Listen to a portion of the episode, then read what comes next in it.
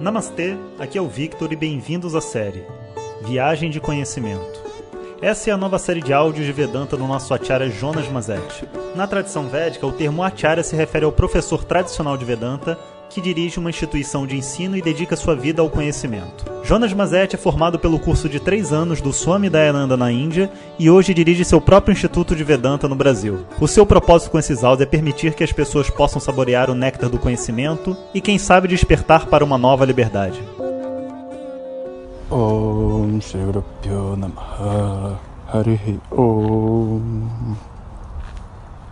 Bom dia, pessoal. Então hoje a gente vai conversar um pouco sobre como lidar com a tristeza. E vamos começar algumas, alguns áudios sobre isso, que eu acho que é um tema muito bom, que a gente conversou um pouco aqui nos Estados Unidos com o Swami Mananda e trouxe alguns insights muito bons que eu vou compartilhar com vocês. Então, existem múltiplas razões para a gente ficar triste. Inclusive o mundo tem muitas delas, né? muitas desculpas, muitos acontecimentos e, portanto, quando a gente se encontra realmente em tristeza, a gente precisa compreender que essa tristeza tem sempre uma razão mais profunda por detrás dela. E essa compreensão da profundidade da tristeza é o primeiro passo para a gente conseguir, vamos dizer assim, encontrar o nosso caminho para fora dela. É óbvio que, do ponto de vista físico, neurológico, fisiológico, existem hormônios, substâncias, etc., que entram no sangue, no nosso cérebro e que provocam todas as sensações. E também existe um caminho através de remédios, através de exercícios energéticos, de yoga e de vários outros caminhos que podem ajudar você a lidar com a sensação da tristeza. Entretanto, o que dá esse gatilho para que essas descargas hormonais, fisiológicas e químicas aconteçam, tem uma conexão com a nossa mente, um processo psicológico mais profundo. E é dele que a gente vai falar aqui. O primeiro ponto é um ponto filosófico. Nós precisamos compreender que a tristeza ela não é de verdade conectada 100% com algo que existe do lado de fora. Por mais que existam coisas que nos deixem tristes, a tristeza que nós sentimos por essas coisas não é 100% devido à presença desses objetos do lado de fora. Como se a gente tivesse um ventilador né? E a gente aperta um botão para ligar o ventilador. E a gente pode dizer que o ventilador está girando porque eu apertei o botão. Mas é preciso ter uma compreensão de que a força que você aplica para apertar o botão não está girando o ventilador. O botão do ventilador é um gatilho. Um gatilho que libera uma energia que já existe potencialmente dentro daquele ventilador ali na forma da energia elétrica enfim, tudo mais que pode estar ali gerando aquele movimento. E portanto, quando a gente recebe o gatilho da nossa tristeza, a gente precisa compreender que essa tristeza vem de algo mais profundo. E essa esse algo mais profundo é uma decepção, um desapontamento, a frustração de uma expectativa que eu tenho em relação a mim mesmo. Eu sei que às vezes parece um pouco é, vago né, e aberto você dizer que você tem uma expectativa em relação a você mesmo e por isso você está triste com uma pessoa do lado de fora. Mas tente entender. Abra o seu coração para escutar que por mais que exista do lado de fora um monte de pessoas e situações que nos deixem tristes, é a nossa conexão com essas pessoas que faz com que a tristeza venha realmente para a gente. Se o meu filho não passa numa prova, se vai mal no colégio, não é simplesmente o fato dele não ir bem que me deixa triste, porque o filho do vizinho também não foi bem. E ao encontrar o filho do vizinho no elevador, eu não me sinto triste. Mas quando eu encontro o meu filho e eu descubro que ele não foi bem no colégio, o meu filho me deixa triste.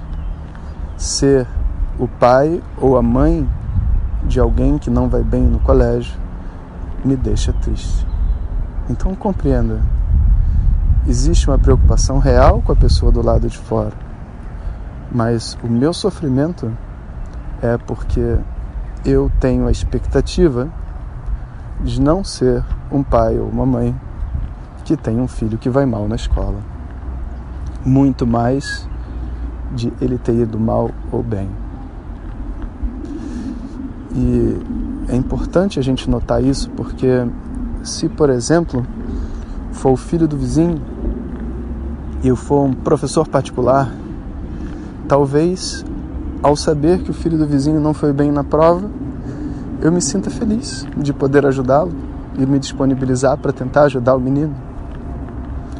Se ir mal na prova gerasse tristeza, todos deveriam ficar tristes quando não fossem mal na prova, ou melhor, quando fossem mal na prova. Mas não é assim que funciona. A minha conexão com o objeto é que faz com que eu me sinta triste e, portanto, é uma expectativa que eu tenho em relação a mim mesmo. E se de repente o seu pai não quiser que você mude para uma outra cidade para estudar, né, no vestibular, você prestou para a Unicamp, você mora no interior do Rio de Janeiro, você vai ter que se mudar, imagina, para Campinas. Talvez ele fique feliz de saber que o filho não passou na prova, porque ele não quer ser um pai de um filho que mora longe.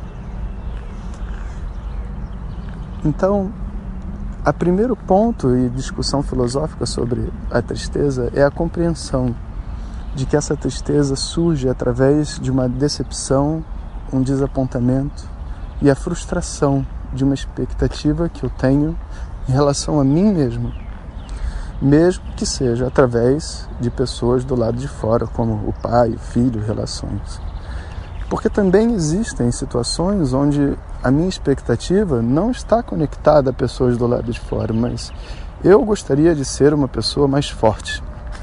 Eu gostaria de ser uma pessoa, sabe, que faz tudo o que deseja. Eu gostaria que as coisas fossem feitas do meu jeito. Eu gostaria, sabe, de simplesmente me ver livre, me ver livre para sair desse trabalho e voltar quando eu quisesse. Eu gostaria de poder viajar pelo mundo. Eu tenho muitas expectativas para mim mesmo. E vê só, não são só desejos, são expectativas de quem eu gostaria de ser, o personagem que eu gostaria de viver. E quando eu vejo que eu não sou essa pessoa, ou melhor, quando alguém me lembra que eu não sou essa pessoa, essa frustração gera um monte de sentimentos, dentre eles a tristeza. E é importante dizer isso porque quando a gente compreende que existe essa variedade de sentimentos e que a tristeza é um deles que vem dessa frustração, dessa expectativa, eu tenho a oportunidade não de lidar superficialmente com essa sensação, mas de mergulhar profundamente para lidar com a raiz do problema. Essa expectativa e essa visão que eu tenho sobre mim mesmo. Ninguém quer se ver limitado de forma nenhuma. Ninguém quer se ver tolhido de forma nenhuma. Todos queremos ser sempre livres a todo momento. E para resolver esse problema mais profundo, que não é da, só da tristeza em si, é aí que o estudo de Vedanta entra. Entra para mostrar para você né, que você é essa felicidade que você busca. Você não é os papéis que você tem. Você não é dependente dos objetos do lado de fora. Na verdade, você é a fonte de toda a felicidade do universo. Apesar dessa ser uma discussão filosófica, né, ela é uma discussão muito importante, porque a partir dela, grandes modificações podem ser feitas na nossa própria vida. E no próximo áudio eu vou falar mais especificamente do ponto de vista prático, como lidar com a tristeza. Om Shanti Shanti Shanti Harihi Om Pyo Namaha Harihi Om Compartilhe com seus melhores amigos. E se você quiser receber nossas mensagens diretamente no seu WhatsApp, clique agora no link que vem junto com o áudio. Para outras informações, www.vedanta.com.br. Até o próximo áudio. Om Tat Sat.